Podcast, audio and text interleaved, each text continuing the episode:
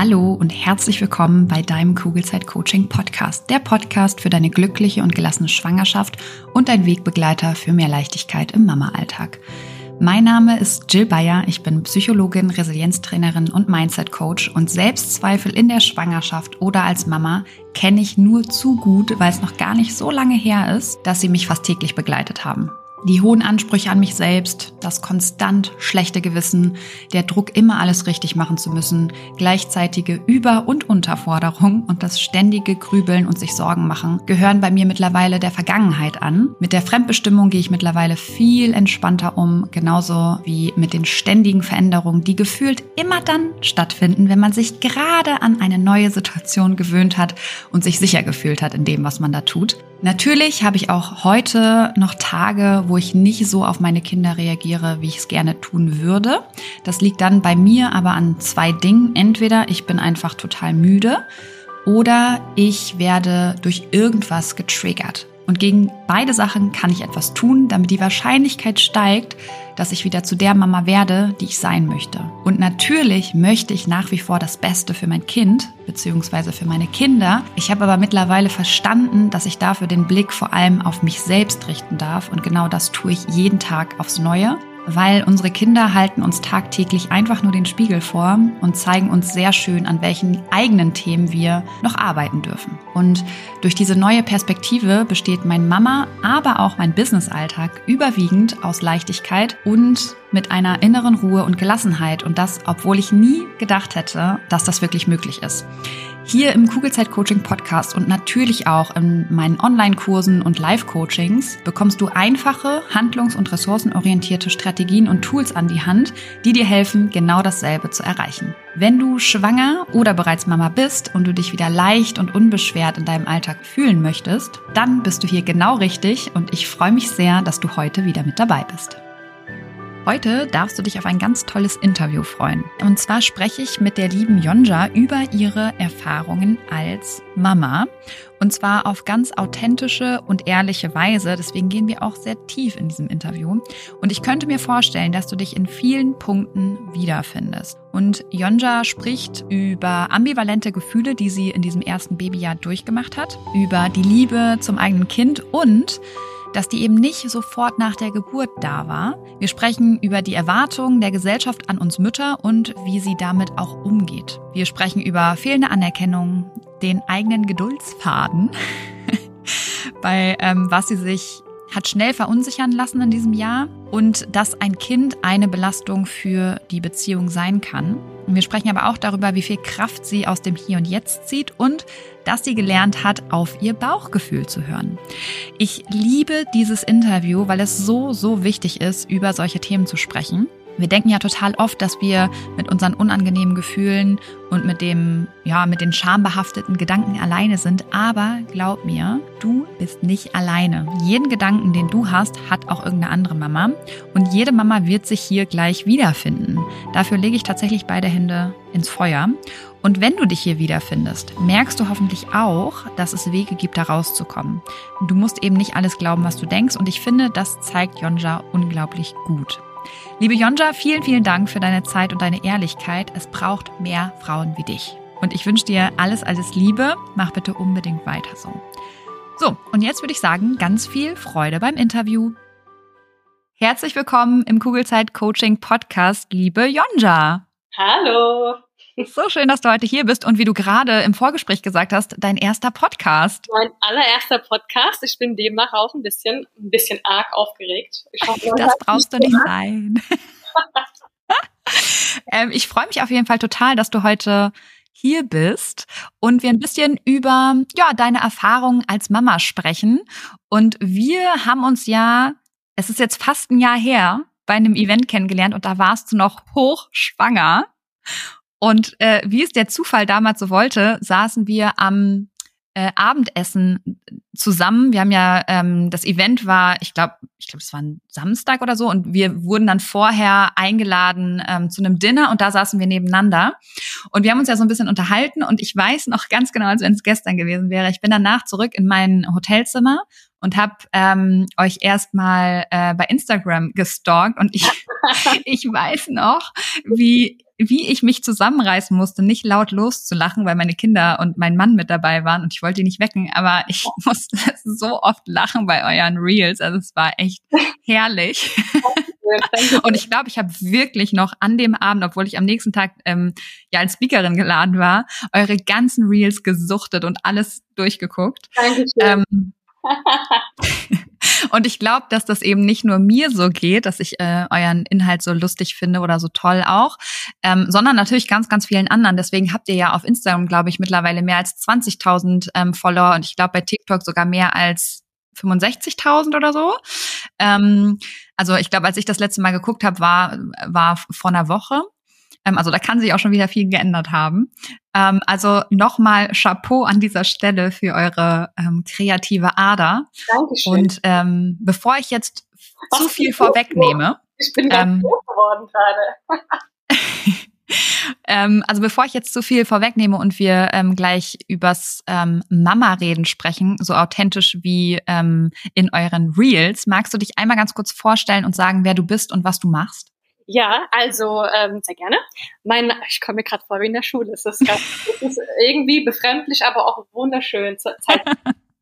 Also, ich bin Jonja, ich bin aktuell Mama in Vollzeit, also bin aktuell in Elternzeit, hauptberuflich oder das, was ich gelernt habe. Ich bin eigentlich Lehrerin an einem Gymnasium für die Fächer Biologie und Philosophie. Und ja, gibt's noch was zu sagen? Ich glaube, habe ich jetzt etwas vergessen? Wie wie kam es zu, ähm, also ich würde fast sagen, du bist nicht nur hauptberuflich Mutter, sondern äh, auch Content Creatorin. Ja, also das kann man vielleicht so sehen. Ich persönlich sehe das äh, tatsächlich nicht so, aber ähm, deswegen hast du wahrscheinlich auch äh, so viel Spaß daran und deswegen merkt man das wahrscheinlich auch, weil der Druck nicht da ist, performen zu genau. müssen. Genau, ja, also der Druck war am Anfang mal da. Wir haben, also das kann ich ja gleich mal kurz erwähnen, ähm, als ich angefangen habe, also als wir als Paar angefangen haben, das war ja jetzt mittlerweile vor zwei Wochen über TikTok, da sind wir ja mehr oder weniger reingerutscht. Das war so eigentlich gar nicht geplant, aber wir hatten, ich glaube, unsere ersten Videos gingen ganz schnell äh, recht viral, wahrscheinlich wegen meinen ganzen Schülern, die das dann auf TikTok gesehen haben und sich das dann hin und her geschickt haben. Das war in den Weihnachtsferien 2021. 2020, 2020 auf 21. Und dann haben wir einfach gemerkt, da ist so viel, ähm, vor allem positive Resonanz da, dass wir einfach gesagt haben, wir machen weiter. Aber immer mit dem Hintergedanken, das ist nicht das, was wir, also wir, wir nehmen uns da den Druck raus, indem wir gleich von Anfang an sagen, wir haben damit kein großes, wir haben keine große aber wir machen jetzt nicht auf Teufel komm raus, äh, müssen wir jetzt nicht äh, jeden Tag ein Reel hochladen oder sonstiges. Also das vorab. Ja. Und magst du einmal kurz sagen, um was es in euren Reels so hauptsächlich geht? Das hat sich ja jetzt auch ein bisschen verändert, aber wie seid ihr gestartet? Was macht ihr heute? Genau, also gestartet sind wir eigentlich so ein bisschen mehr als Lehreraccount. Also ich als Lehrerin habe angefangen, Videos einfach einfach mal hochzuladen, um zu gucken, einfach so ein bisschen meinen Alltag als Lehrerin zu teilen, weil ich das Gefühl habe, dass ganz viele Menschen in der Gesellschaft nicht unbedingt so eine ganz genaue Forschung davon haben, was, ähm, was der Beruf des Lehrers eigentlich erfordert. Mhm. Und ähm, das waren die ersten Monate. Und dann habe ich gesagt, also mir war das von Anfang an wichtig, einfach einen authentischen Einblick in unser Leben zu zeigen, als Lehrer, als Lehrerin und, und aber auch als Paar. Und das hat sich jetzt natürlich über, das Letzt, über, die, über die letzten Monate verändert. Dadurch, dass ich ja jetzt eben Mama bin, zeige ich halt ganz viel aus meinem Mama-Alltag, aber auch ähm, aus unserem Alltag als Eheleute tatsächlich. So muss man es vielleicht auch formulieren, ja. Mhm. Also mehr oder weniger unser Leben, um das Leben von, von meinem Mann und mir. Und ein Alim, also unser Sohn, der spielt auch natürlich eine Rolle, aber nur eine, ich würde mal sagen, eine untergeordnete Rolle. Mhm. Genau. Aber ihr, also ich glaube, das Wort, was euch so total beschreibt, ist authentisch. Dankeschön. Danke. Das bedeutet sehr, sehr gerne. Also und und ich mag den, ähm, diesen Humor, den ihr da einfach reinbringt. Das ist total. Danke. Also ich grinse jetzt, obwohl ich eure Reels gerade gar nicht sehe, aber das Gefühl, was ihr vermittelt, ist total toll. Und das finde ich eben auch so schön als ähm, als Mama. Ja, ihr nehmt euch ja so ein bisschen auch selbst aufs Korn sozusagen. Auf jeden Fall, auf jeden Fall, ja. Ich glaube, das muss man aber auch. Man darf sich ja, ich, ich glaube, man macht dieses Leben deutlich leichter, wenn man sich nicht zu ernst nimmt. Ja, total. Vor allen Dingen auch in der Mama-Rolle, ne? Vor allem in der Mama-Rolle, ja. Ähm, was würdest du denn sagen, wie hat sich deine Sichtweise aufs Leben oder auf deine Prioritäten ähm, seit der Geburt von Alim verändert? Oh, das ist eine sehr, sehr schöne Frage und darüber denke ich tatsächlich auch sehr häufig nach. Ich würde sagen, also als ich noch keine Mutter war, habe ich ganz, ganz oft in der Vergangenheit gelebt oder aber auch in der Zukunft. Also ich habe ganz viel immer an die schönen Situationen in der Vergangenheit gedacht oder ich habe von der Zukunft geträumt. Aber so im Nachhinein kann ich schon mit Sicherheit sagen, ich war nie im Hier und Jetzt. Hm. Und das ist das, was sich mit allem verändert hat. Also es ist, es ist so ein bisschen ein, wie kann ich das beschreiben? Es ist so ein bisschen ein luftleerer Raum, wenn er da ist. Also luftleer klingt jetzt ein bisschen negativ, das soll es gar nicht, aber es ist ein Raum, in dem alles stehen bleibt. Es gibt nur ihn und es gibt nur mich und es gibt, wenn mein Partner dabei ist, meinen Mann und sonst nichts. Also die Tatsache, dass ich mit ihm gelernt habe oder lernen musste, im Hier und Jetzt anwesend zu sein. Das ist etwas, das mich mit großer Freude erfüllt und wo ich im Nachgang sage, schade eigentlich, dass ich das nicht schon vor Jahren gelernt habe. Hm. Ja, das ist das Geschenk von Kindern auch, ne? weil die sind ja total achtsam. Mhm, genau. Die können ja noch gar nichts anderes. Und das ist das Schöne, wenn man sich als Elternteil davon was abschneidet, hat man ja auch automatisch viel weniger Sorgen sozusagen, ne? weil Sorgen entstehen ja vor allem durch unsere Gedanken, mhm. die wir auf die Zukunft projizieren. Genau, richtig. Und das ist also es ist ein großes, großes Geschenk tatsächlich. Ja. Hättest du damit gerechnet? Ich habe es gehofft, um ehrlich zu sein. Ich habe es gehofft, aber dass es dann doch so schnell funktioniert, funktioniert, das klingt immer so, aber dass er das so stark einfordert, ohne es wirklich einzufordern, das war dann mhm. doch schon. Und ich muss sagen, die Rolle als Mama oder das Mama-Sein an sich, das ist waren für mich eine viel, viel größere Herausforderung, als ich es ursprünglich gedacht habe. Aber auf der anderen Seite kam es auch mit so einer Leichtigkeit. Also ich habe ja in Vorbereitung auf diesen Podcast so ein bisschen über meine, also meine Gedanken so ein bisschen sortiert und habe mal für mich selbst überlegt, was würde denn das dein Mama-Leben so, welcher Begriff würde dein Mama-Leben aktuell am besten beschreiben? Und ich bin, bin dabei zu sagen, ambivalent.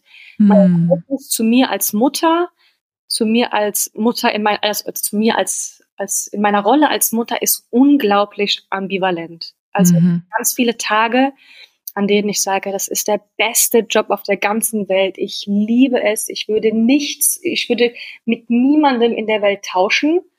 Und wenn ich mal einen Tag habe, wo es nicht so läuft, da denke ich mir, da denke ich ganz oft auch einfach, puh, also so habe ich mir das eigentlich nicht vorgestellt. Also mhm. irgendwie also irgendwie brauche ich jetzt auch einfach, ich will nicht sagen, mein altes Leben zurück, das wäre zu viel des Guten, aber irgendwie brauche ich jetzt auch einfach mal Zeit für mich. Ich muss jetzt mal wieder herausfinden, wer ich eigentlich bin. Also ich verliere mich auch manchmal als Jutta ja.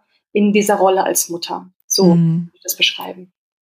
Und das finde ich so spannend, dass du das sagst, weil das, was ich immer wieder mitbekomme, ist, dass diese Ambivalenz als etwas Schlechtes wahrgenommen wird und viele Mütter versuchen dieses Gefühl von oh ich habe gerade einfach keine Lust Mama zu sein runterzudrücken, weil sie das mit Scham ähm, weil das mit Scham behaftet ist. Mhm. Und letztendlich ist das aber ja etwas, was jede Mama auch schon in der Schwangerschaft meistens eigentlich oder auch im Kinderwunsch mhm. schon in Kontakt mitkommt mit diesen Ambivalenzen. Mhm es, es gehört ja auch einfach zum Leben. Ne? Alles im Leben ist ja irgendwie auch in, in, einem Dualität, in, in einer Dualität zu betrachten. Ne? Gut und böse, schwarz-weiß. Also alles ist ja mal tief, mal hoch und so eben auch das Leben als Mutter. Und da versuche ich mir einfach ganz viel ähm, Inspiration. Also ich weiß nicht, ob ich das erwähnt habe. Ich habe ja Philosophie studiert und ich hole mir ganz viel Inspiration von Philosophen, die mhm. auch immer wieder sagen, das Leben ist eben nicht geradlinig, es sind Ups und Downs und das gehört eben einfach dazu und akzeptiere das, beziehungsweise je schneller du das akzeptieren kannst, je schneller du das annehmen kannst, desto eher findest du dich selbst wieder in diesem Prozess. Und deswegen weiß ich für mich mittlerweile, ich bin ja jetzt auch fast ein Jahr Mama, ähm, es gibt gute Tage und es gibt Tage, die sind weniger gut, um das jetzt mal positiv zu formulieren. Ja. Was machst du denn, wenn du so nicht so gute Tage hast? Hast du da eine, Möglichkeit, dann rauszukommen? Ja, Gott sei Dank. Also ich bin ja glücklicherweise sehr gut aufgestellt. Meine Eltern wohnen in der Nähe. Meine Eltern, also zumindest mein Vater, ist noch gesundheitlich sehr fit. Ich habe ähm, eine Schwester, eine Zwillingsschwester, einen Bruder, die auch sich gerne um, um den Kleinen kümmern. Ich habe ähm, insgesamt drei Schwägerinnen, die in meinem Alter sind, die selbst noch keine Kinder haben. Ich habe Schwiegereltern, die sehr bemüht sind. Also ich habe ganz, ganz, ganz Unterstützung.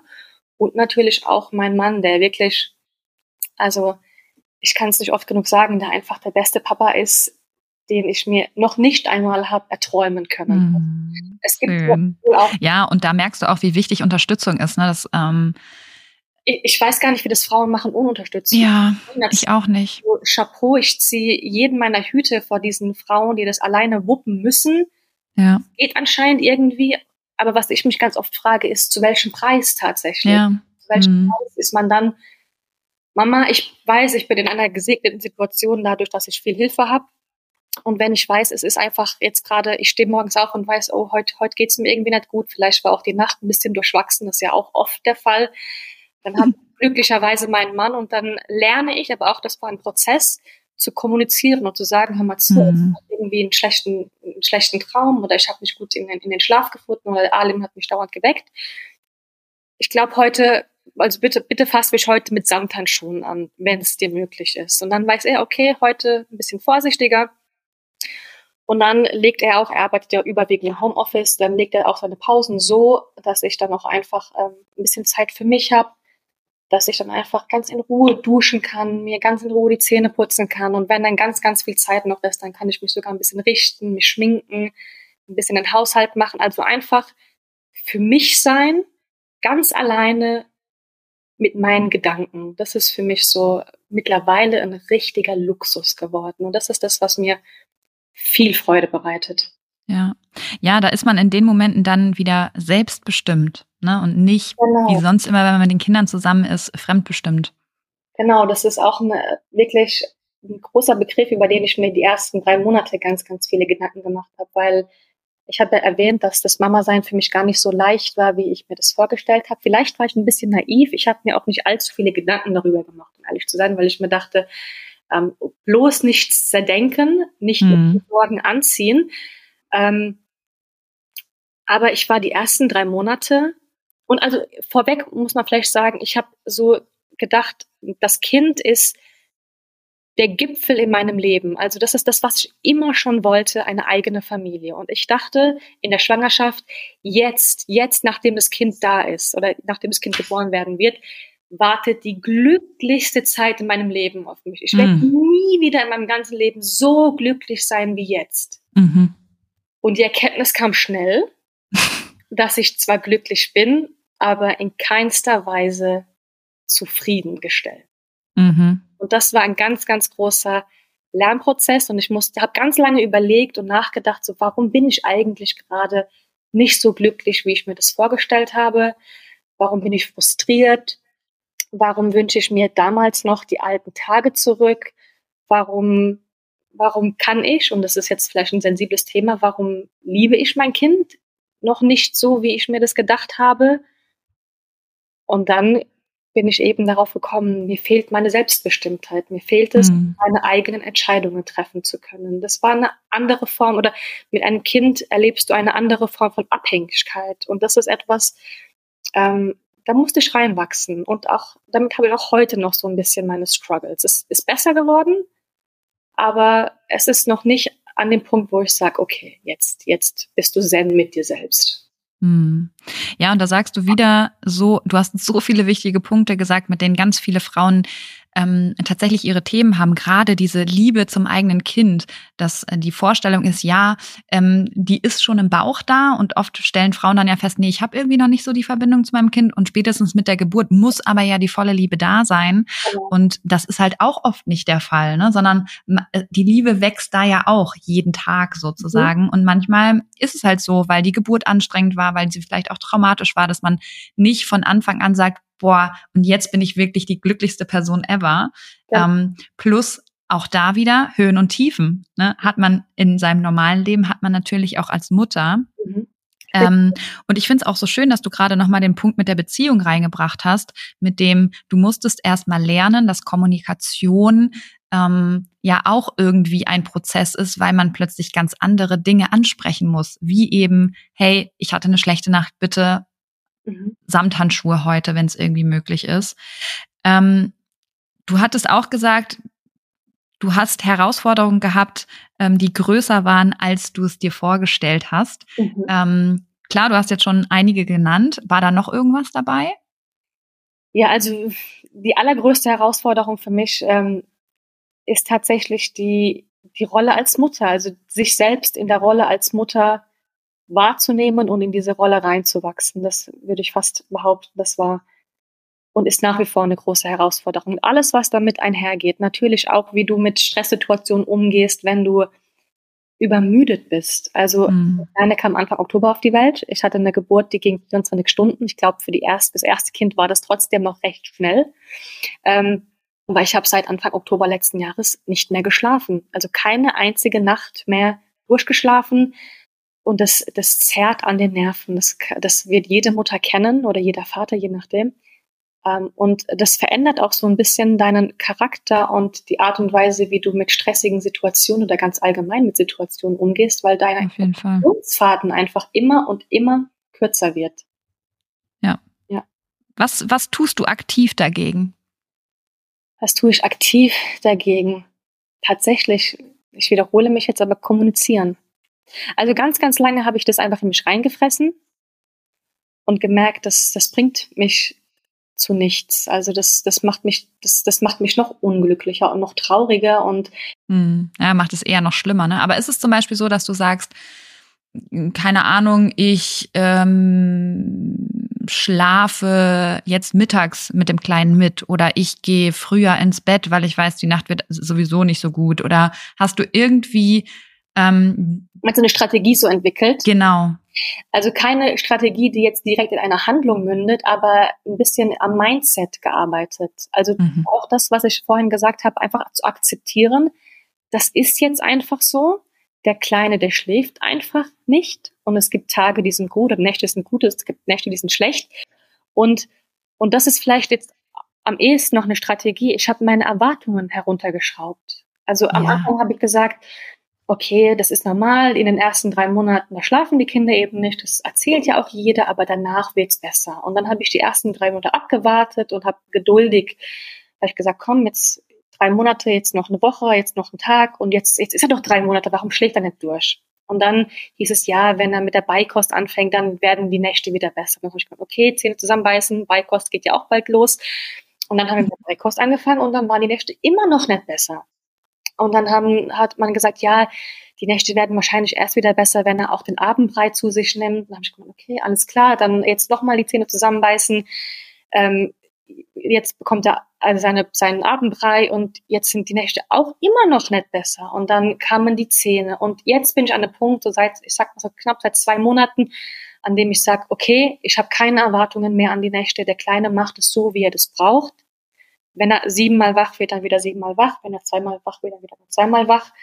Und ich muss sagen, dass ich diese, dass ich diese Erwartungshaltung runtergeschraubt habe an ihn und auch an mich, das macht es für mich deutlich leichter jetzt, mit so Situationen umzugehen. Ja, weil du nicht mehr mit der Realität streitest, ne? Ja, das hat Weil das ist ja das Problem, dass wir, wenn wir mit der Realität streiten, dann verschwenden wir so viel Energie, weil wir es anders haben wollen, aber das ist deinem Sohn ja in dem Moment egal.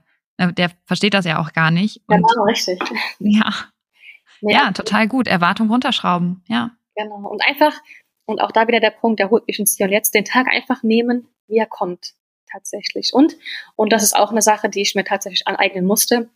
Ich bin ja ein Mensch, ich liebe meine Routinen, ich liebe es, organisiert und strukturiert zu sein. Das ist, das ist einfach mein Wesen. Und das fällt ja auch einfach, also sowas von raus mit einem Kind, eine Routine. Mhm. Und ähm, auch selbst zu mir zu sagen, okay, wir haben jetzt keine Routine mehr in der Form, wie ich sie mir wünsche, aber auch das ist in Ordnung. Und ich nehme mir für den Tag auch gar nicht mehr so viel vor. Also früher in den ersten Monaten habe ich gesagt, okay, also der Tag hat 24 Stunden, so und so viel schlafe ich davon jetzt. Der Alim wird dann und dann wahrscheinlich einen Mittagsschlaf machen. Dann räume ich die Küche auf und dann mache ich die Wäsche und dann gehe ich nochmal kurz zu meinen Eltern und dann mache ich noch das und das. Und wenn ich davon eine Sache an diesem Tag geschafft habe, dachte ich mir nur so, du bist der allergrößte Loser. Du hast 24 Stunden und du hast nichts geschafft. Mhm. Das ist auch eine Sache, die ich mir jetzt abgewöhne. Einfach zu mhm. mal zu, und wenn die, wenn die Küche halt aussieht wie Sau, dann sieht es halt aus wie Sau. Ich meine, es triggert mich immer noch sehr, ähm, wenn die Wohnung beispielsweise nicht aufgeräumt ist. Und ich musste auch einfach wirklich immer wieder sagen, hör auf, Jonja, darum geht's gerade nicht, darum geht's gerade nicht, darum geht's gerade nicht. Aber mhm. Das ist eine Sache, die mir hilft tatsächlich einfach auch die Zeit mit meinem Sohn zu genießen, weil er ist nur einmal so klein. Ja. Und er wird mich nur einmal so sehr brauchen. Mit jedem Tag, der verstreicht, wird er ja immer unabhängiger. Und es ist mir jetzt schon, er ist mir jetzt schon fast zu unabhängig. Ja. Weil er jetzt schon krabbeln kann und die, die Wohnung unsicher macht. Und ich denke auch, nein, Jonja, also jetzt einfach den Geistern im Kopf nicht nachgeben, jetzt die, die fünf auch mal gerade sein lassen, jetzt geht's um mein Kind. Ja, was mir damals total geholfen hat, also ich glaube auch jede Mama kennt genau diesen Struggle. Ähm, eine chaotische Wohnung, die Küche sieht aus wie ein. Schlachtfeld. Mhm. Ähm, was ich mir ähm, relativ schnell angewöhnt habe, war zu sagen, okay, eine unordentliche Wohnung bedeutet gleichzeitig, dass ich viel Zeit mit meinem Kind verbracht habe. Und seitdem ich das für mich so umgeframed habe, sozusagen, ähm, kann ich mit dem Chaos besser umgehen. Es stört mich natürlich immer noch, mhm. aber ich bin nicht mehr so innerlich komplett unruhig, wenn ich dieses ganze Chaos sehe. Genau, richtig. Und so gehe geh ich auch damit um und denke mir so, jetzt ist es halt einfach so. Das ist jetzt eine Phase in meinem Leben, in der es eben keine Ordnung gibt. Punkt. Das versuche ich zu akzeptieren. Und eine kleine Anekdote ähm, aus einem Gespräch mit meiner Zwillingsschwester, die ist ja mittlerweile schon zweifache Mama, und die hat mal zu mir gesagt, Jonja, überleg mal, überleg, äh, denk mal über deine Kindheit nach. An, an wen denkst du, wenn du an einen glücklichen Tag in deiner Kindheit denkst? Und dann habe ich mal kurz überlegt und dachte mir, komisch, ich denke an meinen Papa. Ich denke an die Zeiten, die mein Vater mit mir auf dem Spielplatz verbracht oder mit uns auf dem Spielplatz verbracht hat, die er mit uns im, im Haus rumgetobt ist. Und dann hat sie gesagt, und, und warum denkst du nicht an die Mama? Und dann sage ich, ja, die Mama, die war doch immer, war doch immer zu Hause und aufgeräumt.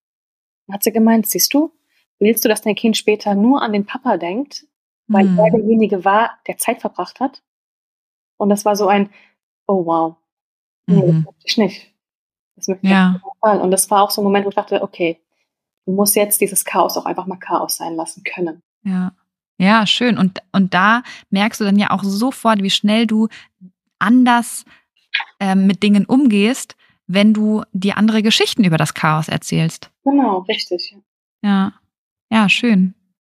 Jetzt kommt ein bisschen Werbung. Hallo, du Liebe, bist du gerade schwanger? Dann sind dir Sorgen vermutlich nicht allzu fremd, oder? Weil Sorgen in der Schwangerschaft kennen tatsächlich die meisten Frauen und oft suchen wir dann Sicherheit im Außen, egal ob durch den Frauenarzt, die Hebamme oder im schlimmsten Fall durch Google. Das Problem dabei ist, dass all diese gut gemeinten Ratschläge und Untersuchungen oft nur für kurze Zeit Entspannung bringen und die eigenen Sorgen leider viel zu schnell wieder da sind als gewollt. Und damit du langfristig zu einer inneren Ruhe kommst, habe ich mein erstes Buch Kugelrund und glücklich geschrieben. Das Buch ist kein simpler Ratgeber, sondern soll dich motivieren, dich mit deinen eigenen Gedanken auseinanderzusetzen, damit du so deinen Sorgen und Ängsten ihre Kraft nehmen kannst, weil das kannst nur du, das kann kein anderer. Und es geht vor allem eben darum, den Blick auf dich selbst zu richten und immer wieder zu reflektieren, ob dich deine aktuellen Gedanken darin unterstützen, eine entspannte Schwangerschaft zu erleben oder ob du dir gedanklich viel zu oft eine Zukunft vorstellst, die du so eigentlich gar nicht erleben möchtest. Oder aber ob du vielleicht eher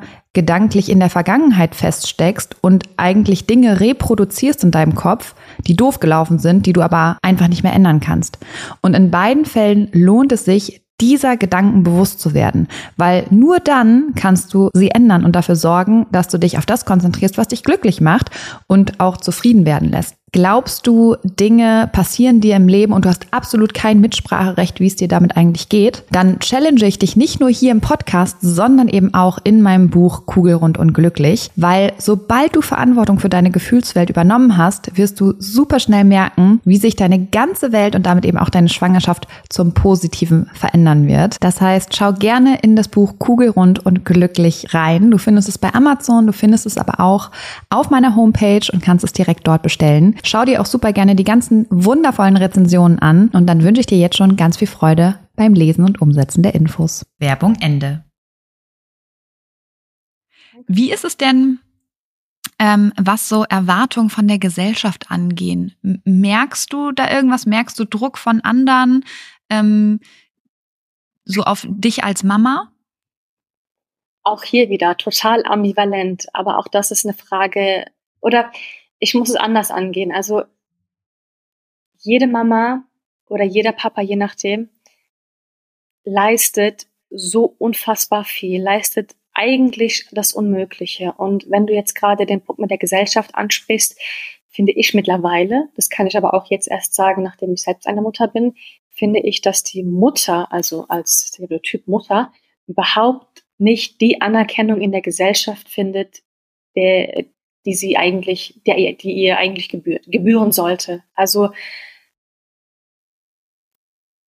also es ist unfassbar. Also es ist ja, das, da wird jeder mit d'accord sein, wenn ich sage, Mama sein ist ein 24-7-Job, in dem du keine, in, in dem du nur wenig Pause hast. Und wenn du mal physisch eine Pause von deinem Kind hast, dann bist du trotzdem mental immer noch bei deinem Kind.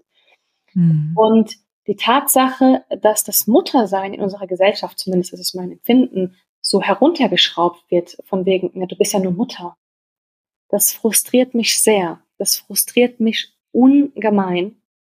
Und das kann ich auch jetzt erst nachvollziehen, seit ich selbst eine Mutter bin. Also auch wenn wir jetzt wieder zu dem Thema Ordnung kommen, wenn, wenn ich Besuch bekomme und sagen, wenn die Leute sagen so, hey, warum sieht's denn hier so aus? Du bist doch den ganzen Tag zu Hause. Da, da, das kann ich, das, da, da, da werde ich ganz schnell ganz wild, tatsächlich.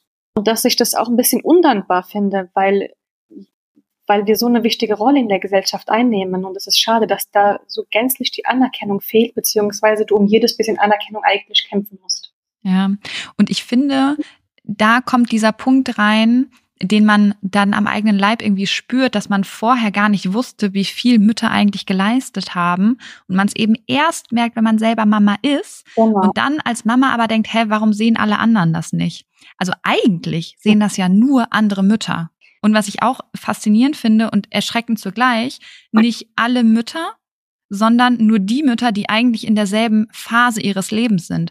Weil meine Mama zum Beispiel, die kann sich gar nicht mehr daran erinnern, dass unsere Wohnung garantiert früher auch unordentlich war. Sie sagt immer, nein, nein, da war kein Chaos, aber das kann ich mir einfach nicht vorstellen, selbst wenn sie immer aufgeräumt hat.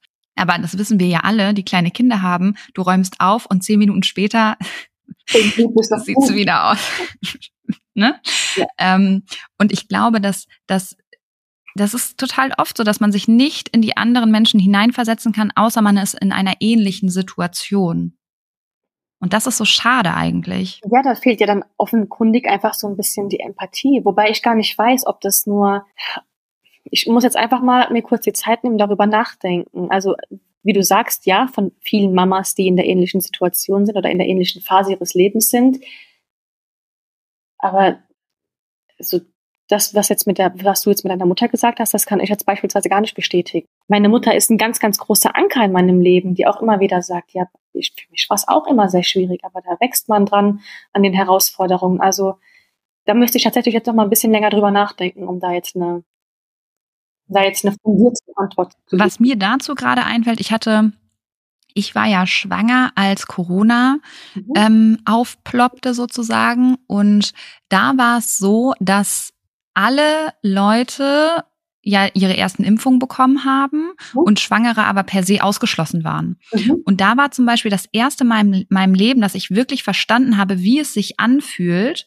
mhm. irgendwie ausgeschlossen zu sein in so einem gesellschaftlichen Thema. Das hat sich für mich ganz schlimm angefühlt, auch wenn ich natürlich vorher schon kognitiv wusste, was, dass das einfach kein schönes Gefühl ist, wenn man äh, zu so einer Randgruppe gehört, die einfach per se ausgeschlossen wird. Aber so richtig in dieses Fühlen, wie sich das anfühlt, bin ich erst in diesem Moment gekommen und seitdem gehe ich halt, ähm, habe einen ganz anderen Blick auf alle ähm, ja, menschlichen Gruppierungen, die ausgeschlossen werden, weil ich einfach verstanden habe, wie sich's wirklich anfühlt. Und ich glaube, dass diesen Blick, und den verlieren Leute einfach wieder, weil es nicht mehr der, der Alltag ist. Natürlich gibt's auch andere Personen. Bei deiner Mama scheint es so zu sein, dass sie ähm, auch eigentlich ein schönes Mindset hat, weil sie verstanden hat, hey, Höhen und Tiefen gehören halt einfach auch zum Leben dazu. Also das mit Sicherheit, wobei ich da jetzt nochmal hm, vielleicht nicht widersprechen, aber vielleicht nochmal ergänzen musst. Ich meine, du hast dich das erste Mal zu einer Randgruppe gefühlt, als du schwanger warst. ich bin, hab, bin ja Türkin, ich habe ja einen Migrationshintergrund und ähm, meine ganze Familie eben auch. Ich muss sagen, dieses Gefühl, ein, zu einer Randgruppe zu gehören, mit dem bin ich aufgewachsen. Ja, ja, klar, also, das macht was ganz anderes mit dir, auf ja, jeden Fall. Ich habe auch das Gefühl, also auch äh, in meiner Community sind ja ganz, ganz viele, oder in unserer Community, das ist ja nicht meine Community, ähm, gibt es ganz, ganz viele Menschen, die auch zu einer Randgruppe gehören. Und ich habe das Gefühl, es ist jetzt nur ein Gefühl, dass Menschen, die selbst, wie du gesagt hast, die Erfahrung gemacht haben, wie es ist, sich zu einer Randgruppe zu, zu gehören, dass man von, dass, dass diese Menschen deutlich, deutlich empathischer sind tatsächlich. Also ich fühle mich beispielsweise in der Community, die wir jetzt aufgebaut haben, super, super wohl. Also so viel liebes Feedback und gut gemeinte Ratschläge, das, also ich bekomme, also das, also man sagt ja oft, Social Media ist irgendwie so ein Punkt, der einen triggern kann oder einem ein schlechtes Gefühl geben kann. Ich muss sagen, bei mir ist das Gott sei Dank andersrum. Wenn es mir nicht gut geht, wenn es mir schlecht geht, dann, dann rede ich in die Story und sage, hey Leute, hört mal zu, die Nacht, sind bei uns echt oft die Nächte, die mich so ähm, zerstören, in Anführungszeichen. Sage ich, ich habe eine schlechte Nacht gehabt, mir geht's gar nicht gut und dann kommt so viel liebes Feedback von den Leuten, dass ich sage, Social Media ist aktuell und ich hoffe, das bleibt so. Für mich ein sicherer Hafen, ein Hafen, wo ich mir die extra Portion Anerkennung und Liebe abhole. Vielleicht Vielleicht kann man das so formulieren. Ja, aber ich glaube, das liegt an deiner Art, weil du authentisch alle Sachen teilst und nicht eben nur die tollen Momente. Und dadurch löst du wieder eine Resonanz aus, weil alle Leute wissen, hey, so ging es mir letzte Nacht auch. Das mag sein, ja. Das, ähm und das finde ich so schön. Du lebst das quasi vor und ja nicht nur deinen Followern, sondern viel, viel wichtiger, deinem Sohn. Das heißt, der wird ganz anders aufwachsen, für den werden alle Gefühle okay sein, auch die unangenehmen, weil er lernt, damit umzugehen. Und wenn es nur ist, in Anführungsstrichen zu sagen, hey, ich spreche mal eben meine Gefühle an. Hoffentlich. Was ja viele eben nicht tun. Hoffentlich, ja. Also Ganz sicher, weil Kinder machen ja das, was wir tun und nicht das, was wir ihnen sagen. Und du tust es ja schon.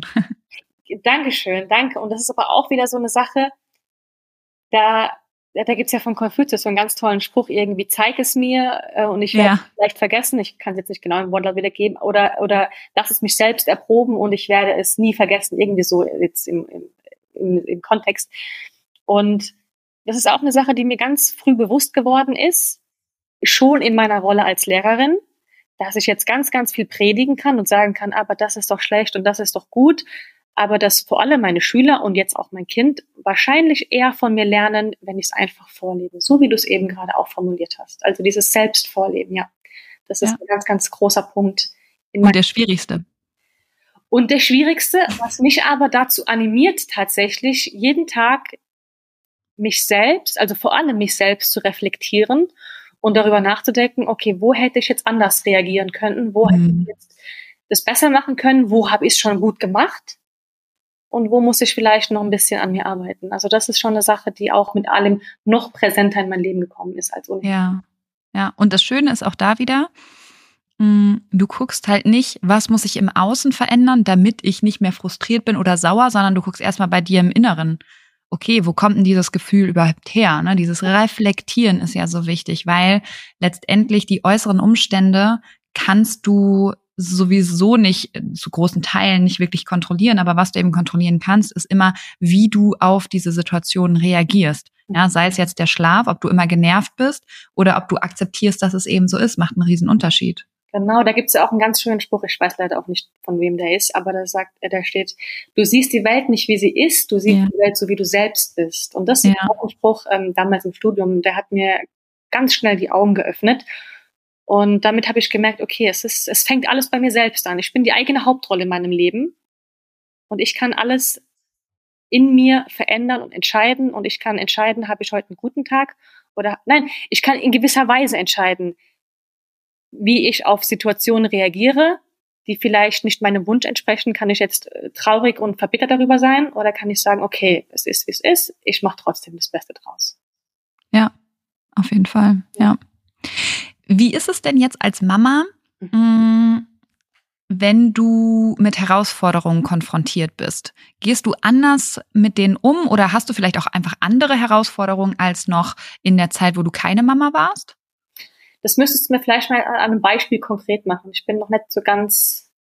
Mm, Ja, mach Sagen wir mal, wir machen mal irgendwas mit dem Thema Geduld oder Gelassenheit. Mhm. Also ähm, was ich bei mir immer wieder feststelle, ist, wenn ich zum Beispiel müde bin und meine Kinder irgendwie, keine Ahnung, ich dann auch noch Hunger habe und meine Kinder äh, trinken ein Glas Wasser und schütten es um und alles ist äh, ausgelaufen sozusagen, ähm, bin ich, außer ich achte sehr stark auf mich, ähm, weniger geduldig als ähm, noch bevor ich Mama geworden bin. Da gab es solche Situationen ja nicht. Mhm. Und da hatte ich auch immer die Zeit, mich selber erstmal wieder, ähm, also entweder ich konnte die Situation verlassen oder ich konnte mir ein paar Tage Zeit nehmen, um auf bestimmte Dinge zu reagieren. Ähm, du hast ja vorhin auch gesagt, die Zündschnur als Mama ist halt mittlerweile einfach kürzer als noch, wenn man keine Kinder hat. Mhm. Eben aufgrund zum Beispiel der Fremdbestimmung. Genau. Ähm, hat sich da deine Perspektive irgendwie auf solche Herausforderungen ähm, verändert? Also auf Herausforderungen vielleicht im Allgemeinen. Bei mir ist es zum Beispiel so, wenn ich Probleme mit auf der Arbeit irgendwie habe und merke, ich komme nicht so schnell voran, mhm. ähm, dann ist es immer noch nur noch meine Arbeit und ich weiß, hey, meine Kinder sind zu Hause, sie sind gesund ähm, und ähm, nichts geht quasi über meine Kinder. Mhm. Ähm, während früher, als ich die Kinder nicht hatte, war die Herausforderung auf der Arbeit manchmal eine Katastrophe. Ja, ich habe das mitgenommen nach Hause, ich war super gestresst und so weiter. Mhm. Also jetzt, jetzt habe ich so, glaube ich, ein, eine Idee davon, was du meinst, beziehungsweise, wie soll ich, ich muss jetzt mal kurz überlegen, wie ich das formuliere. Puh, also der Umgang mit Herausforderungen. Ich muss jetzt einfach mal mich selbst ein bisschen loben, indem ich sage, ich glaube, dass ich recht früh in meinem Leben gelernt habe, gut mit Herausforderungen umzugehen. Mhm. Ich, denn ich bin ja ein Zwilling, also nicht vom Sternzeichen, sondern ich habe eine Zwillingsschwester. Und meine Zwillingsschwester und ich sind gänzlich unterschiedlich, also wie Tag und Nacht. Und meine Schwester zum Beispiel ist im schulischen Kontext schon immer so, so, so viel besser gewesen als ich. Und wenn, wenn, wenn sie für die Mathearbeit, wenn sie der Mathearbeit eine Eins bekommen hat, dann habe ich für eine Vier gekämpft. Und da hat es schon angefangen zu sagen, okay, das ist jetzt eine Herausforderung. Sie ist so gut und ich bin weniger gut. Was muss ich tun, damit ich dahin komme? Das jetzt mal als erster Punkt. So, dass ich sage, okay, eine Eins wird's vielleicht nicht, aber vielleicht wird's ja eine Drei. So, da hat es schon im, im, im ganz jungen Alter angefangen. Und dann habe ich in meinem Leben, und es soll jetzt gar nicht dramatisch klingen, aber ich musste für viele Sachen, die ich erreicht habe, vielleicht ein kleines bisschen härter kämpfen oder härter arbeiten eher als beispielsweise meine Geschwister. Weil meine Geschwister sind, also ich kann beide nur, ich liebe sie beide, aber meine Geschwister, denen fällt alles, geht alles von der Hand. Also das ist unfassbar, was für eine schnelle Auffassungsgabe die haben und wie schnell die Sachen begreifen und wie leicht denen einfach alles fällt. Und ich habe da ganz schnell begriffen, so bin ich nicht. Ich kann jetzt natürlich darüber äh, Trübsal blasen, dass ich nicht so bin, oder ich kann einfach versuchen, in die Richtung zu kommen. Und wie gesagt, für viele Sachen, die in meinem Leben passiert sind, musste ich ein bisschen härter arbeiten als andere beispielsweise. Und jedes Mal, wenn ich eine Herausforderung gemeistert habe, und ich bin immer mit dem Mindset reingegangen, egal was passiert, am Ende habe ich diesen Abschluss, am Ende werde ich diese Klausur bestanden haben. Ich weiß noch nicht, wie der Weg dahin aussieht, aber ich weiß, am Ende bin ich am Ziel. Und das war ein Mindset, das hat mir im Studium sehr, sehr viel geholfen. Ich habe im Studium eine Klausur gehabt, die habe ich wirklich viele, viele, viele Male schreiben müssen. Da war es auch kurz vorm Aus tatsächlich. Und ich habe gesagt, okay, Jonja, ich weiß noch nicht, wie ich diese Klausur bestehen werde, aber ich weiß, diese Klausur wird mir mein Studium nicht, ähm, wird mir nicht meinen Wunsch, Lehrerin zu werden, nehmen. Und jedes Mal, wenn ich eine Herausforderung gemeistert habe, habe ich so unfassbar viel Kraft und Selbstvertrauen daraus gezogen, dass ich mir jetzt mittlerweile denke, es gibt tatsächlich nichts, was ich nicht schaffen kann. Und das ist ein Mindset, der hat sich über viele, viele Jahre etabliert und der hat sich auch mit Alim in der Form gar nicht verändert, mhm. sondern er ist jetzt gerade derjenige, der davon profitiert. Mhm. Ich ihm das natürlich mitgeben möchte, dass es Herausforderungen im Leben gibt, aber die sind zu meistern. Manche schnell und manche weniger schnell, aber am Ende des Tages sollst du wissen, du wirst es schaffen. Punkt. Und mit dieser Gewissheit und mit dieser Stück weit auch mit dieser Leichtigkeit, die mit diesem Mindset einherkommt, lässt es sich doch deutlich angenehmer leben, tatsächlich. Und ich weiß heute zum Beispiel auch, die Nächte sind furchtbar, aber es wird irgendwann der Tag kommen, da wird er durchschlafen. Mhm. Und, und, und mit dieser Aussicht, mit dieser Aussicht auf Erfolg in Anführungszeichen, Das ist, das ist eine Strategie, aber die, wie gesagt, die kam nicht erst als Mutter, die kam schon deutlich früher. Ja. Ja, total schön. Vor allen Dingen, weil man da auch wieder merkt, es ist egal, was uns im Leben passiert, weil natürlich war das für dich in der Kindheit hat es bestimmt viele unangenehme Situationen oder Gefühle, aber daraus ist was Tolles entstanden, nämlich du kannst einfach gut mit Herausforderungen umgehen. Und das ist eben dieses, egal was passiert, es kann was Gutes dabei entstehen und das ist meistens so. Nur oft ist es so, dass wir dieses, diesen positiven Nebeneffekt nicht unbedingt ähm, ins Gedächtnis rufen, weil wir eher an diese unangenehmen Situationen denken. Aber total schön, dass du das schon auf dem Schirm hast. Ja, danke schön. Also es ist, es gibt auch, ich bin heute irgendwie, ich greife dauernd in die Sprüchekiste, aber man sagt ja aus einer Schwäche eine Stärke machen. Und das ist, hm. ich, das, ich habe ich habe aus einer Schwäche eine Stärke gemacht tatsächlich. Genau, ja. Und das kam auch einfach irgendwie, ne, weil du musstest ja irgendwie mit dieser Situation umgehen. Und das finde ich ist nochmal so ein guter Punkt, dass man als Mama nicht unbedingt versuchen sollte, dass ähm, den Kindern nie irgendwas ähm, widerfährt, was sie nicht wollen. Ne, es geht nicht darum, ständig nur glücklich zu sein, sondern es geht eben genau darum, mit solchen Situationen einen Umgang zu finden, weil dann bist du gut gerüstet für egal, was passiert. Ganz genau, ganz genau, ja.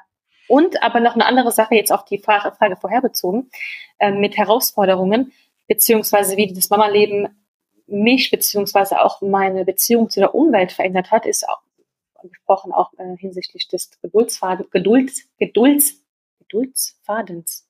Ja, wo kommt denn da das S hin? Des Geduldsfadens, so, ne? Gedulds? Geduldsfaden? Geduldsfaden. Mit, boah, jetzt habe ich so oft gesagt, jetzt klingt das ganz komisch.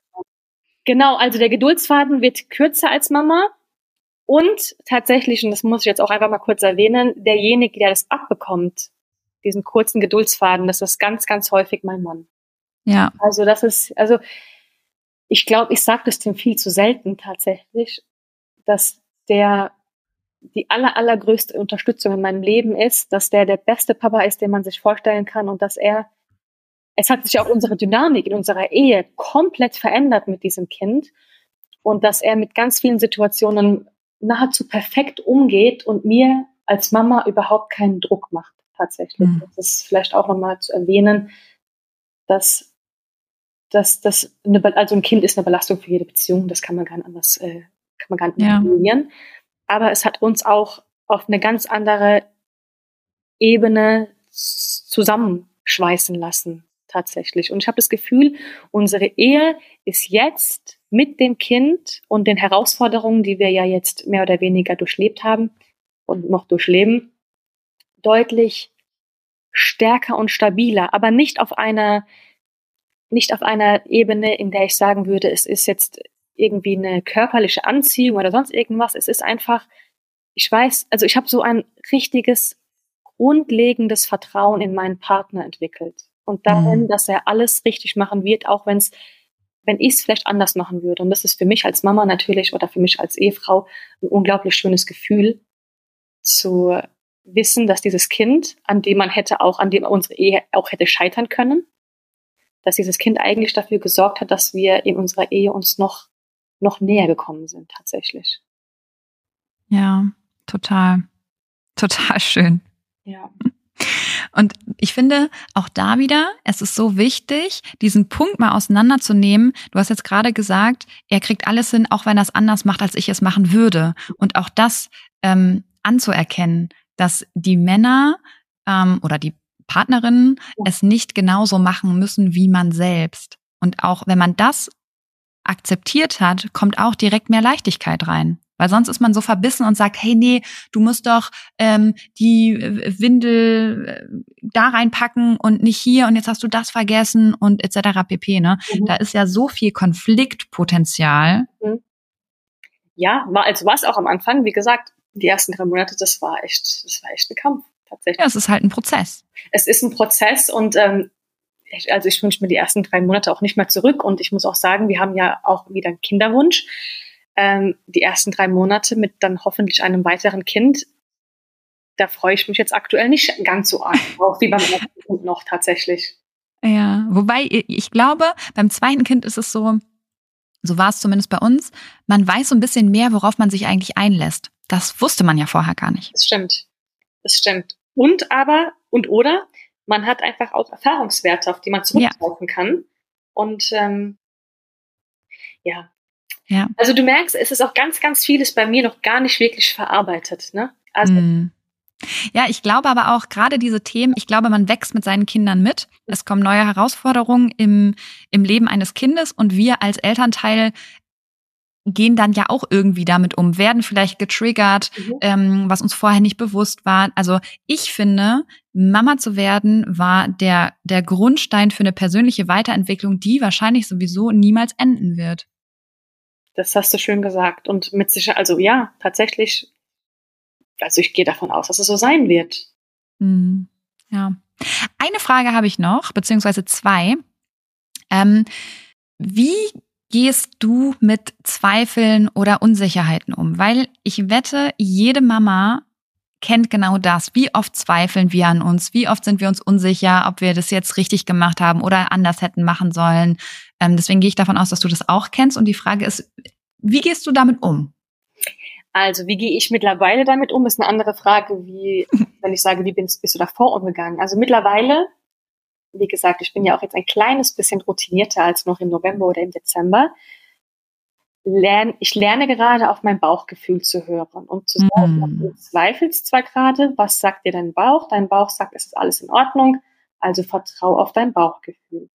Vor wenigen Monaten habe ich mich davon komplett aus der Ruhe bringen lassen. Also man konnte auch, ich war so ein, wie, wie so ein Fähnchen im Wind, das irgendwie zum bestimmten bestimmten Situationen hatte ich, war ich ganz schnell zu verunsichern.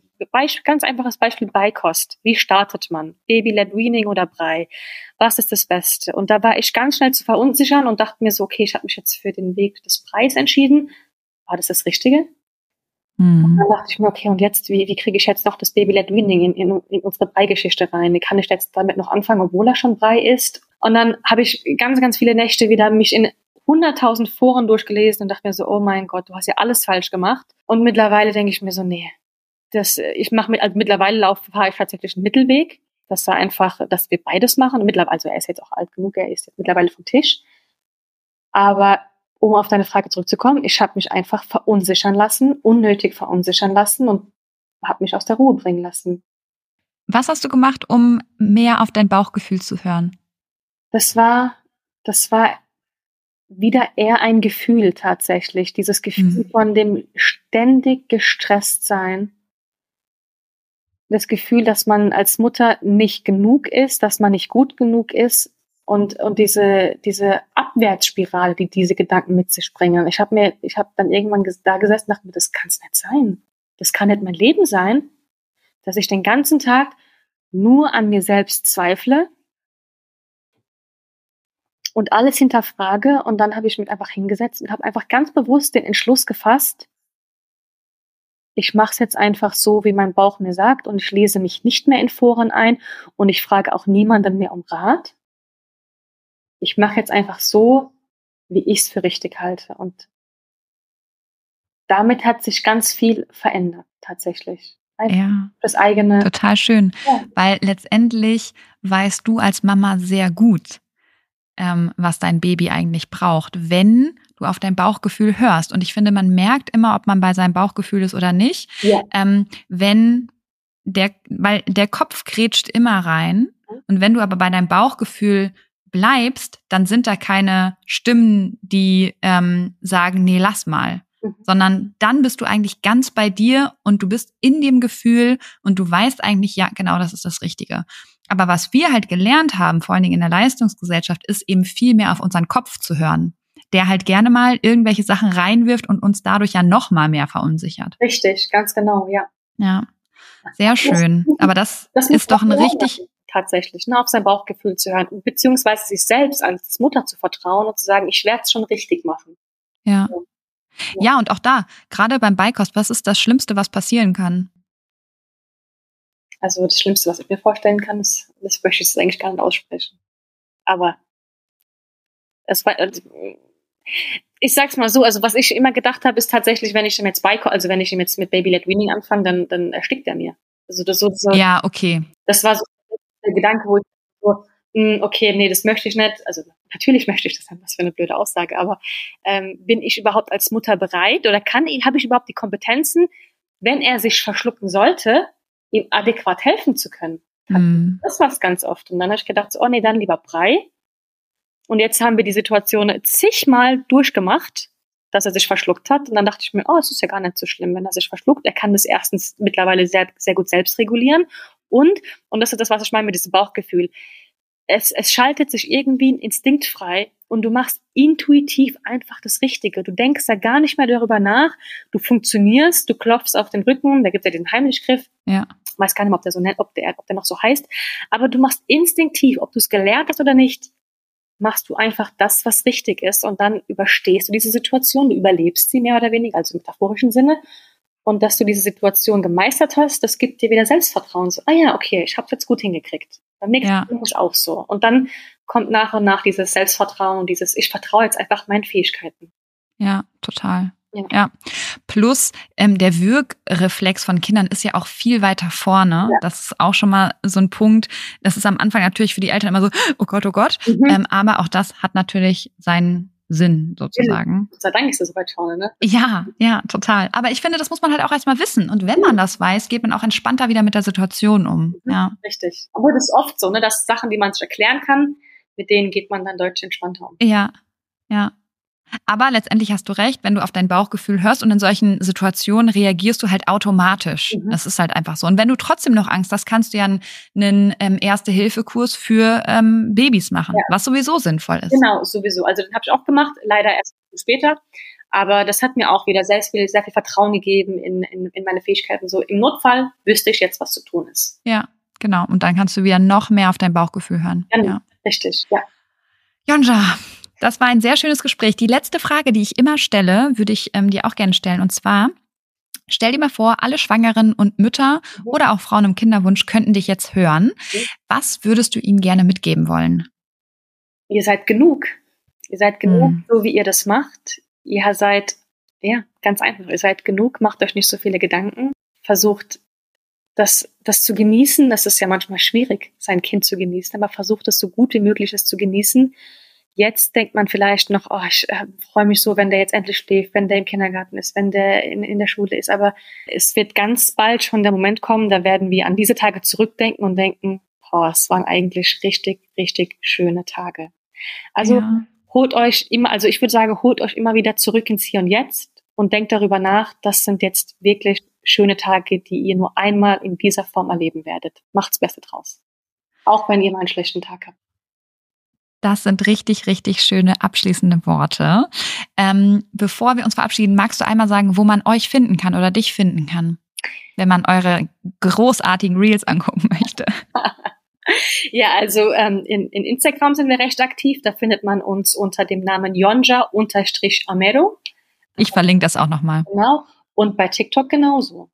Mhm. Wobei das sind jetzt nicht mehr ganz so aktiv. Es ist Instagram ist für mich schon eher so, habe ich ja schon mal erwähnt, der sichere Hafen. Da fühle ich mich so, so, so, so viel wohler. So viel wohler. Ja, schön. Ja. Dann hoffe ich, dass du weiterhin ganz viel positives Feedback bekommst oder ihr, ihr habt es auf jeden Fall verdient, weil ihr ja. ja auch Instagram zu einem schöneren Ort macht, einen authentischen Ort. Nur zurückgeben. Und und ähm, vielen, vielen lieben Dank auch für dieses sehr ehrliche, ähm, und tiefgreifende Interview, wie ich finde. Und ähm, ja, ich wünsche dir auf jeden Fall einen wunderschönen Tag und danke, danke, danke für deine Zeit. Jill, danke dir. Darf ich jetzt auch noch, also was heißt darf ich auch noch? Ich würde auch noch gerne ein bisschen was loswerden. Also erstmal vielen Dank dafür, dass du mich eingeladen hast. Ähm, es war, wie gesagt, mein erster Podcast und ich habe mir, mir ganz viele Gedanken gemacht. Ähm, und jetzt im Nachhinein denke ich mir wieder, es war doch gar nicht so schlimm, wie ich es mir vorgestellt habe.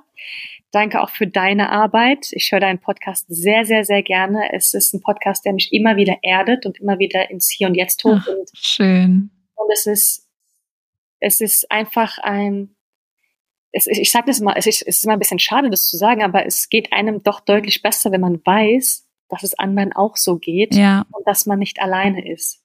Ja. Und da, Jonja, trägst du gerade so viel zu bei. Und ich hoffe, dass ganz viele Frauen diese Folge hier hören, sich abgeholt fühlen und verstanden haben, sie sind nicht alleine, egal mit welchen Emotionen. Hoffentlich, ja. Wir sind, wir ja. sitzen alle im selben Boot am Ende des Tages. genau so ist es. Wir sitzen alle im selben Boot. Ja, also vielen, vielen, vielen Dank für die Möglichkeit auch. Sehr gerne. Meine Wahrheit zu sprechen. Danke, dass du dir diese Folge angehört hast und dir Zeit nimmst, in dich selbst zu investieren, um besser mit Stress und deinen Sorgen und Ängsten umzugehen. Wenn dir der Podcast gefällt und hilft, dann bewerte ihn gerne oder schreib sogar eine kurze Rezension. Damit würdest du meine Arbeit wertschätzen und mir gleichzeitig eine sehr große Freude machen. Abonnier den Podcast auch sehr gerne, damit du immer auf dem neuesten Stand bist und jede Folge mitbekommst. Und wenn du eine Freundin hast, die aktuell schwanger oder sogar schon Mama ist, dann erzähl ihr gerne von diesem Podcast und empfehle ihn weiter. Du hast den Kugelzeit Coaching Podcast aus bestimmten Gründen gesucht und gefunden und deine Freundin wird ganz ähnliche Themen haben wie du und ich denke auch ihr wird dieser Podcast genauso helfen können wie dir. Und wenn du noch tiefer gehen und eine spürbare Veränderung bei dir wahrnehmen möchtest, dann komm gerne in ein 1 zu 1 Coaching exklusiv mit mir an deiner Seite.